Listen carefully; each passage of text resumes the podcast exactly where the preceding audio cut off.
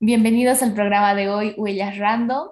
Hoy es un día muy especial porque tenemos una persona ejemplar, diría yo, que es una gran boliviana y vive fuera del país y nos estará contando quién es. Así que le damos un gran, gran abrazo a Selimar y por supuesto una gran bienvenida. ¿Cómo estás, Selimar? Hola, muchas gracias por invitarme y bueno, estoy bien, agradecida por aquí reunirme con ustedes. Nosotros estamos muy, muy contentos. Bueno, Selimar, cuéntanos quién eres. ¿Quién es Selimar? Bueno, yo, mi nombre completo es Selimar Herrera, bueno, más. Eh, bueno, yo soy de Tarija, ya tengo 19 años y bueno, pues soy un estudiante aquí en Estados Unidos y estoy estudiando la carrera de Relaciones Internacionales y Ciencias Políticas. Vaya, es, ¿cómo se puede decir? Creo que es un sueño para todos eh, los bolivianos eh, irse a Estados Unidos y cómo es la vida allá, que es, como nos lo cuentan, tan diferente y tan churo. bueno, sí, puede ser de película. Bueno, tengo muchas experiencias con Estados Unidos porque para empezar he sido becaria de jóvenes embajadores, una beca que te traen aquí por un mes con un grupo de estudiantes y te hacen disfrutar de muchas cosas aquí. Y bueno, la primera vez que yo he venido es en 2018 y cuando he llegado ha sido así como de película, todo era súper grande. Imagínate que Tarija es súper chiquito y, o sea, no hay mucha gente, pero llegas aquí en el aeropuerto hay más gente que todo en el centro de Tarija. Así que es todo re grande, sales a las avenidas, es de película, no te lo imaginas, es increíble la cantidad de gente y culturas que están en el mismo lugar. Entonces la primera vez llego re emocionada, he dicho, ah, quiero volver, quiero volver. Entonces he vuelto a Bolivia, he hecho mi proyecto y no me imaginaba volver como después de ocho meses prácticamente a los Estados Unidos. Ya la segunda vez que he venido ha sido diferente, porque ya había venido antes. Entonces llego a Miami, doy una vueltita por Miami, todo bonito, porque la primera vez no lo había hecho, obviamente. Entonces he dicho, wow, qué lindo, así, sueño americana. y pero esta vez me estaba yendo a vivir a Texas, entonces en Texas es como de película. Todo es grande y la gente, el acento que tienen, se parece mucho eh, en cultura tarija, es lo que yo he sentido, que son igual muy orgullosos de su cultura, como que separaditos, muy únicos, un acento igual medio lento, cantado. Entonces yo me sentía como en casa, la verdad. Y entonces he estado dos años viviendo ahí y ahora estoy aquí en Virginia, eh, cerca de Washington, D.C. Es un ambiente totalmente diferente, mucho más grande, mucha más gente y muchas más culturas. Entonces yo diría que todo depende de dónde vas a ir a vivir, pero sí, en general es muy grande. Ciudades enormes. ¿Cómo es que te animaste primero a estudiar la carrera que estás estudiando actualmente? Y por supuesto, ¿cómo lograste ir allá a estudiar? Bueno, la carrera que yo estoy estudiando, eh, yo siento que he nacido para eso. Desde chiquita siempre me ha gustado como charlar con mucha gente, eh, ser líder y todo eso, y aparte como defender los derechos humanos. A mí siempre me ha encantado defender a alguien y, y yo no sentía que tenía algún otro talento, eso creo que pensaba yo en mi interior. y decía, no, yo no tengo ningún talento, ¿qué podría ser ingeniera? No, no olvídate, doctora, peor. Entonces ya poco a poco he ido creciendo, entrar al CBA con, igual con otra beca. Entonces he ido viendo el ambiente y me he ido motivando más a querer ser una líder y representar a mi país, porque también uh, me gustan mucho las culturas. Entonces he dicho, sería para mí genial poder estudiar una carrera que me permita viajar, conocer gente, culturas y defender a mi país, obviamente. Y entonces esta fue la carrera que tenía. Y después varios procesos, cosas que han pasado en el sistema político boliviano, entonces ha sido como que un gran motivo para que yo pueda estudiar eso y decir, bueno, Bolivia necesita buenos profesionales y líderes políticos y también representantes, ¿no? Entonces por eso ha sido que me he decidido estudiar eso la verdad, como les digo, tenía planeado venir aquí eh, para la universidad. Nunca pensé que iba a llegar aquí para empezar. No, no tenía ni el dinero, no nada. Entonces he dicho, bueno, señor, si tú quieres, me puedes llevar y voy a intentar lo mejor de mí. Y entonces Dios abre puertas, siempre es lo que digo. Y me ofrecieron unas becas, varias becas, por eso estudié inglés primero, por eso vine la primera vez y la tercera vez también, que este, un colegio privado porque los colegios públicos normalmente no traen estudiantes de otros lugares. Pero este colegio privado dijo, oh, ok, vamos a ver la manera de ayudar a esta chica, que parece que está, es buena estudiante y todo. Entonces han dicho, vamos a crear alguna beca más para poderte ayudar un poco más. Y aparte de eso, vamos a buscar a alguien más que te ayude, aparte como un padrino, que le decimos sponsor aquí. Entonces, este, ellos han dicho, ok, vamos a ayudarte con tanto, solo necesitas llegar aquí y tener un lugar donde vivir. Entonces mi tía ha dicho, no te preocupes, yo te voy a dar mi casa. Así, parece, parece simple, pero no, ha sido un proceso de como ocho meses para, para ver si podía, no podía, ver si alguien quería ayudarme, ver las becas, todo, porque es un poquito difícil traer a alguien de otro país para que estudie la secundaria aquí y terminar sus dos años de colegio. Pero al final lo hicieron, el primer año decidieron como vamos a ver qué tan, qué tan buen rendimiento das y si sigues bien te prometemos darte el segundo más. Entonces, bueno, ahí aplicar, estudiar y bueno, pues me dieron el segundo año más también y ya salí con, de ahí, de ese colegio en, Texas. Wow, como lo dices, parece muy simple. Realmente fácil, ¿no? Sí. Pero no, creo que debe ser un, correr, corretear, ir por allá, ir por acá. Y creo que más que todo es lo que vos dijiste, que Dios abre puertas. Eso es lo que para mí yo también lo tengo presente, ¿no? como, bueno, no lo hemos comentado desde el principio, pero eh, Selimar es de la segunda generación, así, sí, y yo soy de la primera. En, mi primera generación nadie se ha ido a Estados Unidos, en la segunda sí. Y, así, y así están como que, fucha, ¿cómo lo, ¿cómo lo haces? Hasta una charla que hemos hecho entre todos los de esa beca, se levanta uno de, mis, de, de, de mi generación, digamos, para decirle, ¿cómo lo hiciste? ¿Cómo es posible? Somos de la primera, estamos quedando atrás, digamos. Pero, um, ¿cómo, fue ese cambio, digamos, eh, no sé, porque aquí, bueno, tenemos, ¿no? La costumbre o, la, o el pensamiento de aquí eh, que el estudio no es tan bueno, pero allá debe ser un poco más pesado. ¿Cómo, cómo es ese ambiente? Bueno, primero quiero añadir un poquito más a mi experiencia. Si no es fácil, no es fácil, porque tienes que hablar con muchas personas, tienes que decirles, saben que yo valgo la pena, llévenme. y entonces, este, tienen que hacer un montón de papeleos, que el gobierno, que la embajada, que el director del colegio, que la persona que te va a dar la casa. Es muy difícil, pero este, siempre tienes que tener esperanza. Eso es lo único que quiero añadir a eso. Y bueno, yendo a la pregunta del sistema educativo, vengo a desmentir todo. Eh, yo, yo creo que en Bolivia eh, reprochamos mucho nuestro, nuestro sistema educativo y, y miramos a otros como si fueran lo mejor y creo que en algún momento yo también lo he hecho. Pero una vez aquí y ya estando un tiempo aquí te das cuenta que todos los sistemas educativos tienen un fallo, no hay sistema educativo perfecto. Eh, a mí me ha tocado llegar a un ambiente, como te digo, era un colegio privado, entonces dicen por ahí que los colegios privados son así como más fáciles, pero la verdad, los colegios públicos también lo son. Yo he tenido muchos amigos ahí y me han dicho que es la misma cosa. Y aquí es muy fácil el estudio, por si acaso se asustan, eh, no, no lo es. Eh, por, lo, menos el colegio, high school. Este, las cosas que yo he llegado a hacer en tercero de secundaria, por ejemplo, las he llegado a hacer aquí recién en, en la promoción. No sé si me dejo explicar. Hay algunas cosas que sí te hacen tomar, como que no las llevan en Bolivia, por ejemplo, economía.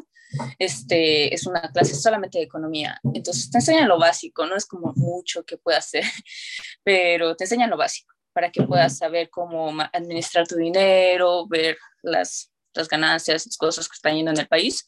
Y bueno, eso es básico, pero solamente lo llevas en la promoción.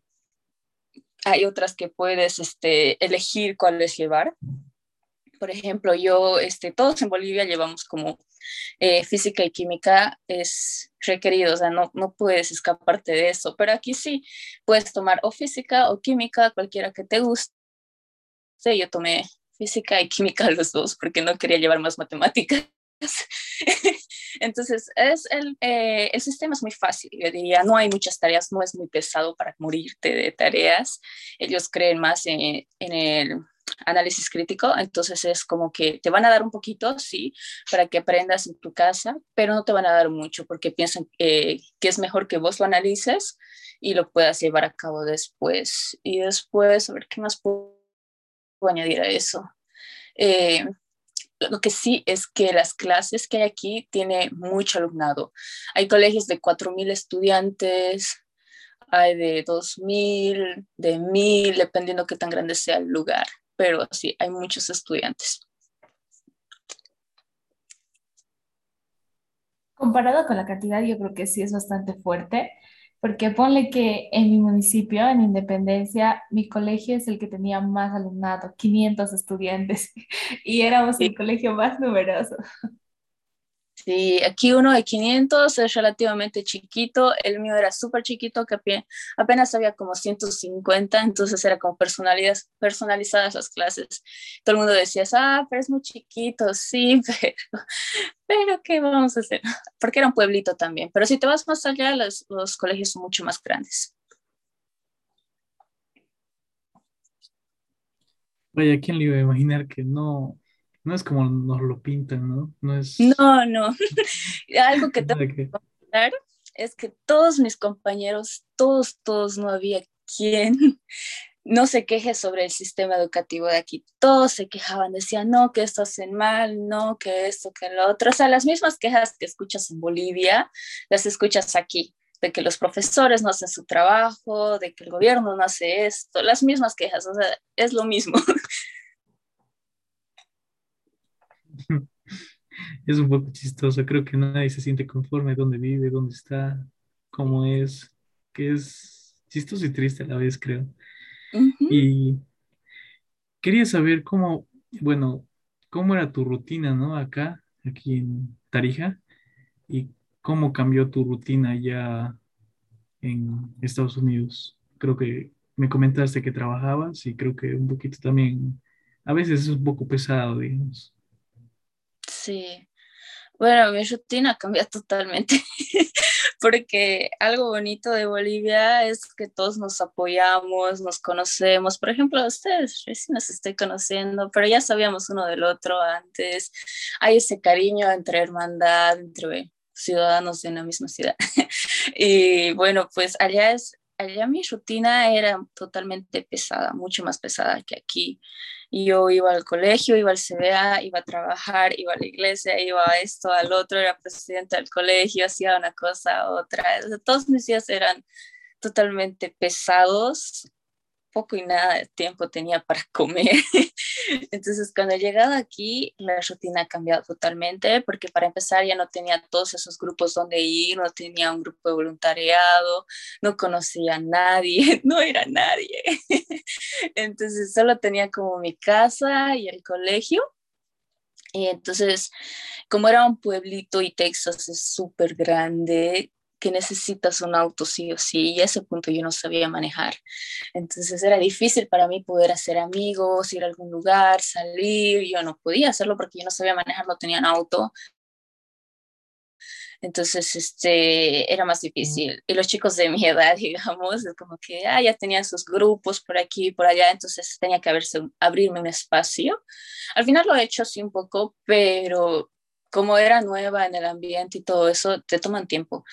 Y también aquí, lo mismo aquí, cuando vienes, me he mudado recientemente, entonces cuando ya estaba empezando a hacer amigos allá en Texas para hacer algo con mi vida, y ya me mudo de nuevo, entonces lo mismo me pasa aquí que todavía no tengo un auto, pero ya pronto, para poder salir y hacer las cosas que volví a, que hacía antes en Tarija, por ejemplo, el tema de voluntariado. Entonces cambia mucho. Las rutinas se basan simplemente en tu, en tu colegio, tus estudios, tu casa. Aquí trabajo ya este, desde hace dos meses con una tía que yo tengo que le ayuda en su pequeña empresa que tiene, le ayudo, voy a limpiar algunos lugares, casas, oficinas, lo que haya, o también le ayudo a hacer unos cheques o lo que haya para hacer realmente porque ella necesita mucha ayuda. Entonces ese es como mi trabajo, diría, pero es más como una ayuda. Y a ver, el, el estudio, las horas de estudios aquí te toma mucho tiempo. Cuando estaba en el high school, en la secundaria, comenzaba mis clases a las 7, 7.45 de la mañana y terminaba a las 10, no, no a las 10, no, a las 3 y 10. Entonces era demasiado tarde hasta llegar a tu casa, que tomaba como media hora, a veces tenías que ir a recoger a otras personas y tomaba como una hora llegar a tu casa, llegar a las 4 de la tarde, eh, 4 y media recién comer o algo así, ¿ves? Entonces toma mucho tiempo el estudio en la secundaria. En la universidad ya es un poquito menos, pero aún así te, ya te dan un poquito más de tarea. Yo diría que el nivel de tarea aquí es el mismo nivel de tarea allá. Entonces es como, es como, como allá en, en, la secundaria. Entonces sí te toma mucho tiempo y no te deja mucho tiempo para vos. Pero si sabes organizarte, sí podrías salir algún rato. Solo que yo todavía no. Eso sí es totalmente interesante, todo lo que nos has comentado. Ahora, ¿cuál es la diferencia principal, a pesar de que ya nos dijiste algunas cosas, entre Texas y la ciudad actual en la que estás viviendo? Ah, bueno, la ciudad actual donde estoy, como te decía, es mucho más llena de gente. La diferencia principal es, yo creo que la cultura, y aquí va, va a ir como un tema de política, que en Texas es conocido por ser un estado republicano. Allá la mayoría de las personas son personas del campo y que apoyan a, a los republicanos. Entonces allá hay esa cultura, ¿no? De querer hacer más, de capitalismo quizás, de, de ricos, como le dicen aquí. Entonces hay esa cultura de patriotismo y orgullo cultural, aquí es más demócrata, más liberal, entonces, ah, muchas culturas, sí, pero nos basamos más en los temas de ideologías, de, a ver, todo lo liberal prácticamente. Ese es un, un, gran punto que hay que mencionar para poder entender este, la cultura americana. Mucho se basa en, en, sus, en quienes toman como políticos. Eh, esos partidos políticos, los demócratas y los republicanos. Si quieres entender un poquito de, los, de la cultura americana, es eso. Estudia bien los dos partidos políticos. Y aquí hay mucho estereotipo, eso es lo malo que no me gusta, pero tienes que basarte en eso para poder entender un poquito más. Entonces los demócratas aquí mucho, muy liberal, mucha gente de muchos lugares. La verdad cuando yo estaba en Bolivia, eh, digo, en Texas. Había muy pocos bolivianos, solo conocí como tres bolivianos aparte de mi tía, de mí. Entonces éramos como cinco o seis bolivianos en el área y la mayoría eran americanos, había muchos mexicanos, pero aquí es muy diferente, aquí hay Medio Medio Oriente, hay salvadoreños, hay americanos, hay de todos lados, entonces hay un grupo cultural más fuerte aquí que en Texas. Y otra cosa que puedo pensar, a ver, mm, aquí es más, más, más, ¿cómo te digo? Más pesada la vida, es más rutinaria. Allá no era tanto, allá la gente confía en que el fin de semana es para relajarse y salir, que la familia, mi mamá, la, eh, la mamá, el papá y todos ellos. Y aquí no, aquí es cada quien por su lado. Esos serían los primordiales, creo. Creo que sí es una cosa interesante. De hecho, lo comentaste, incluso ahora lo vimos, sobre todo en las últimas elecciones, en el que estuvimos viendo sobre todo esto del debate que hubo entre Donald Trump y John, Joe Biden. Y literalmente pareciera que pelean por las mismas cosas o discuten las mismas cosas que los políticos bolivianos lo hacen. Así que son cosas interesantes y parecen más similares que distintos al final. Sí, eso es algo que es chistoso porque durante los dos últimos años he estado viendo mucho la política americana y boliviana desde un, ok, yo cuando estaba en Bolivia veía las, las políticas eh, americanas desde un punto extranjero, no, no entendía muy bien lo que pasaba aquí realmente. Entonces, eh, obviamente los medios de comunicación te pintan de bueno a cierta persona y de malo a todos los demás. y para mí es un choque cultural eso también, porque podría decir que yo era súper fan, digamos, de, de Obama, Barack Obama, pero una vez que llegado aquí a Texas, la gente de allá te muestra otra cara, porque ellos obviamente apoyaban a Donald Trump. Entonces era chistoso, porque o sea, yo decía, ¿por qué no lo quieren Obama? Y así, no sé, si él es tan bueno y tanto así. Allá se ve cada cosa que él hace, siempre defendiendo a todos. Pero no, en Texas lo odiaban, no lo querían mucho. Entonces era chistoso y ellos decían, oh no, Trump está haciendo América mejor, que esto que el otro, y yo, ah, ok, y empezó a escuchar, y ahí recién me he dado cuenta que los mismos problemas que tiene América, aquí como Estados Unidos, lo tienen en Bolivia, en la otra parte del mundo, en China, en todos lados los tienen el mismo problema, pero a su manera, porque hay la cultura que influye mucho. Y entonces podrías decir que, oh, este partido se parece a este partido de cierto país, y entonces recién cuando ya estaba en Texas ya he podido ver los dos, las dos caras de la moneda y ponerme en un lugar neutral y no apoyar a nadie y simplemente escuchar lo bueno y lo malo que tenga que decir de cada uno. Después me he vuelto a mudar aquí a Virginia y aquí, como te decía, es un lugar más demócrata. Entonces aquí todo el mundo apoya a Biden, uno que otro sea Trump o que era el expresidente de los republicanos, pero así siempre vas a tener de lo de lo que estés buscando, diría yo. Si eres republicano, encuentras cosas de republicanos, y si eres demócrata, encuentras cosas de demócratas. Yo como extranjera, eh, simplemente me quedo en medio y ya.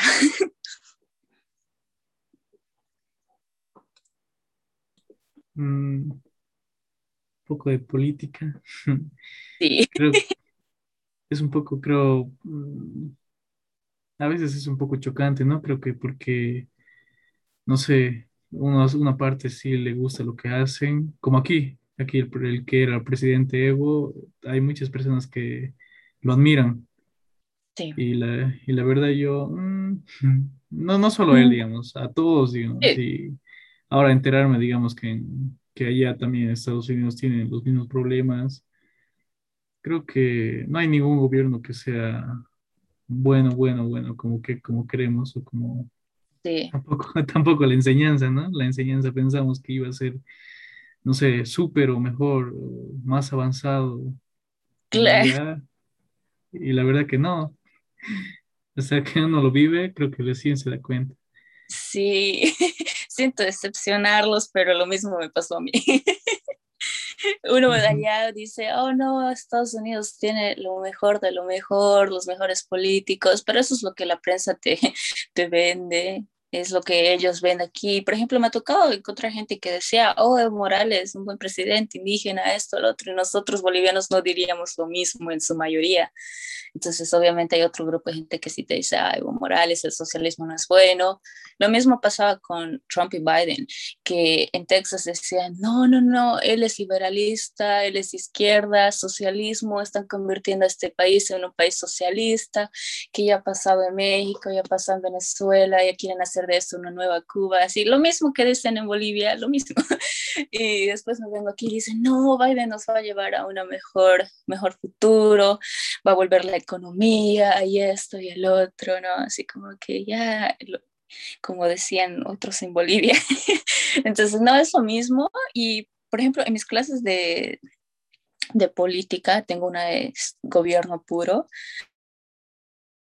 eh, siempre nos dice, no puedes eh, fijarte la política desde lo que sientes, tienes que poner tu cabeza fría y poner los hechos sobre la mesa y tomar decisiones y ver lo que te conviene, eso es lo que dice el profesor. y yo creo que puede ser que sí, debemos fijarnos más en quién aporta más que en lo que sentimos y a lo que nos alineamos. Y eso es muy cierto en muchos de los lugares. Muchas veces las personas, hasta donde he escuchado la, de la mayoría que entra esto, de, a esto de la política, es que estoy en política porque tengo un ideal que defender. Creo que eso también es bastante común en esa parte. Pero hablando un poquito más de los colegios, esta es una curiosidad que tengo hasta donde he escuchado también demasiado, es que la diferencia principal, creo que Estados Unidos y, sus colegios y los otros colegios del mundo, es que están muy bien equipadas, que eso es muy diferente en Bolivia. Por ejemplo, no todos los colegios tienen su cancha, tienen que ir a la cancha del municipio y dos o tres colegios comparten una cancha en muchas ocasiones, o pocos son los colegios que tienen una cancha, mientras allá a pesar de que hay un reglamento aquí, no se cumple, pero allá sí se cumple. ¿Es correcto o hay igual colegios que no tienen su laboratorio y su cancha? Sí, el laboratorio y la cancha son cosas aquí que vas a encontrar en todos los colegios, en todos, en todos los colegios, sea muy chiquito, sea muy grande, los vas a encontrar porque eh, el Estado invierte en eso y ellos pagan para que el colegio pueda tener todo. Hay laboratorios de por ejemplo, en mi colegio había laboratorios de física, laboratorios de química, laboratorios de biología, había este, el laboratorio que le decían, pero realmente es la, la sala de computación. y hay, muy, hay mucho, y había una de computación específicamente donde te enseñaban cómo disque programar, pero la verdad no hacía mucho.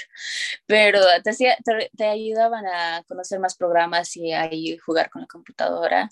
Y había otro que era de artes, que había computadoras obviamente, pero era para editar videos, para fotos, para esas cosas. O sea, tienes aquí una opción que es muy diferente, eso sí, que son las materias electivas que tú eliges que que vas a querer practicar en artes.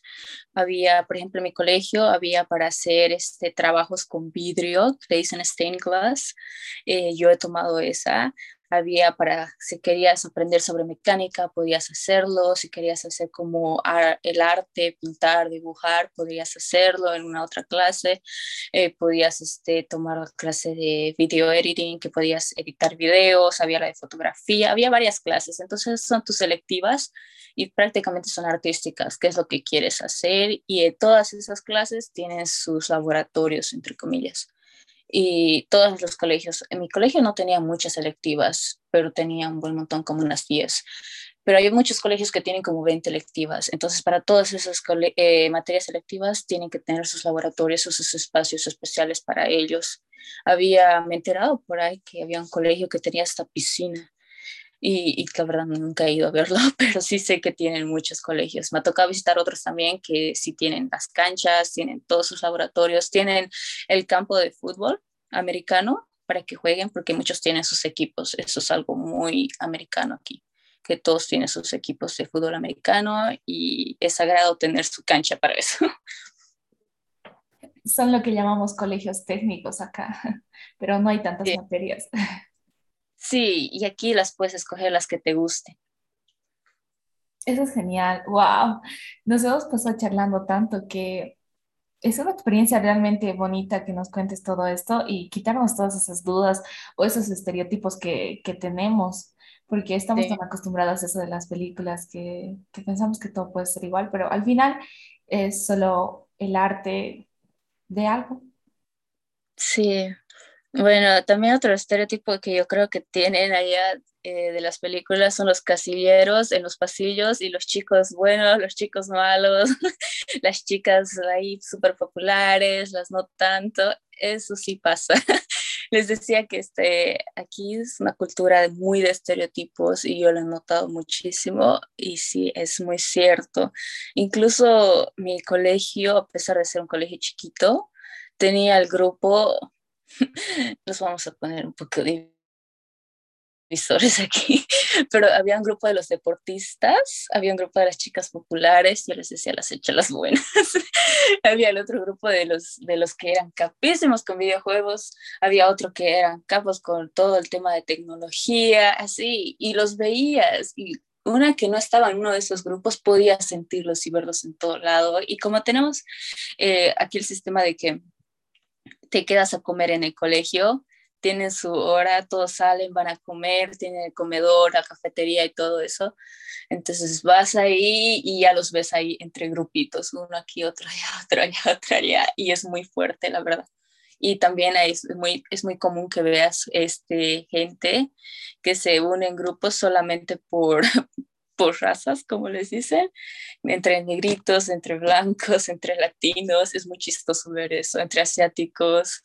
Hay algunos que sí son más mezclados, pero es, es interesante ver y estudiar cada, cada grupo. Wow, entonces sí es una cultura bastante estereotipada y qué interesante. Cuéntanos un poquito más de tu día a día normalmente.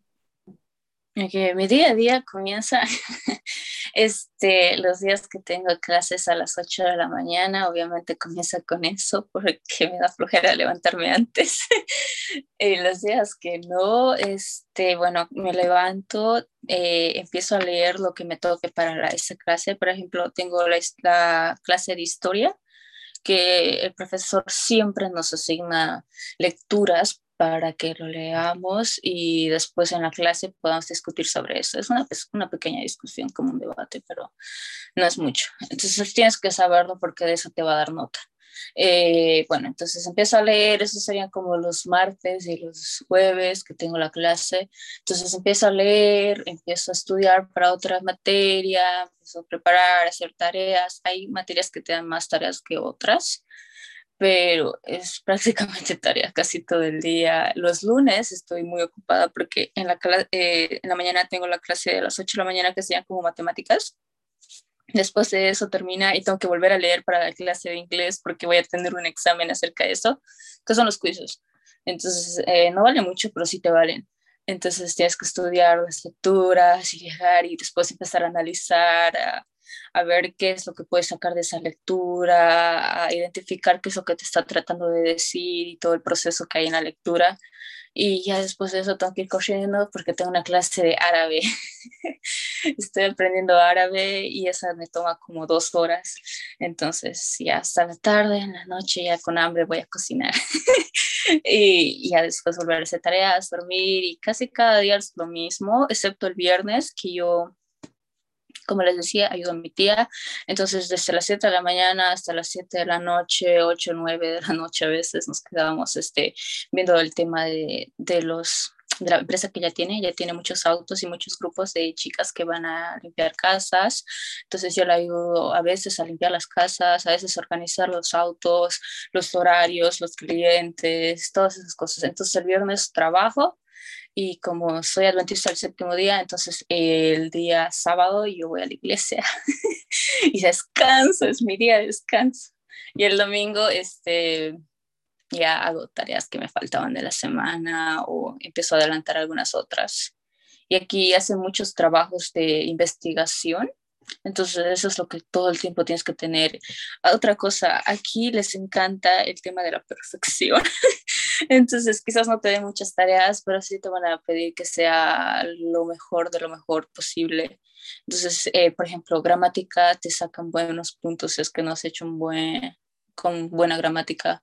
Si es que has puesto tu ensayo y no has puesto un buen comienzo, igual te bajan puntos y todo eso te empiezan a bajar puntos y afecta mucho a tus, a tus notas. Entonces tienes que tratar siempre de dar lo mejor y como un tema perfeccionista. Y ya, eso es lo que. Por eso es que te toma mucho tiempo completar tareas y eso es lo que me toma a mí. Wow, es totalmente una cosa interesante. Sabes, un gusto hablar contigo de estos temas y literal no hablamos generalmente de lo que solíamos hablar, tenemos tantas dudas más y ten por seguro que te vamos a invitar de nuevo, te vamos a estar molestando. Y muchas gracias de verdad por estar presente en Huellas Random. Un gran saludo a todos los que nos escuchan y hasta la próxima. Bueno, gracias.